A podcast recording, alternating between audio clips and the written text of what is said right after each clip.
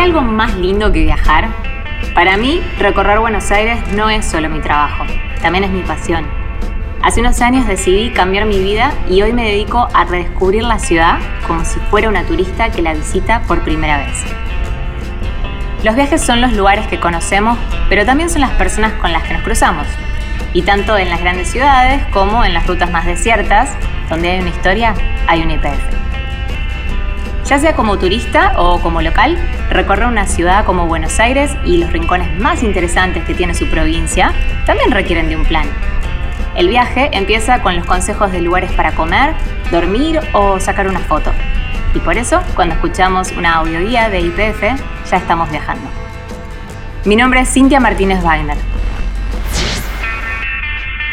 Mi destino de hoy es la ciudad de Buenos Aires.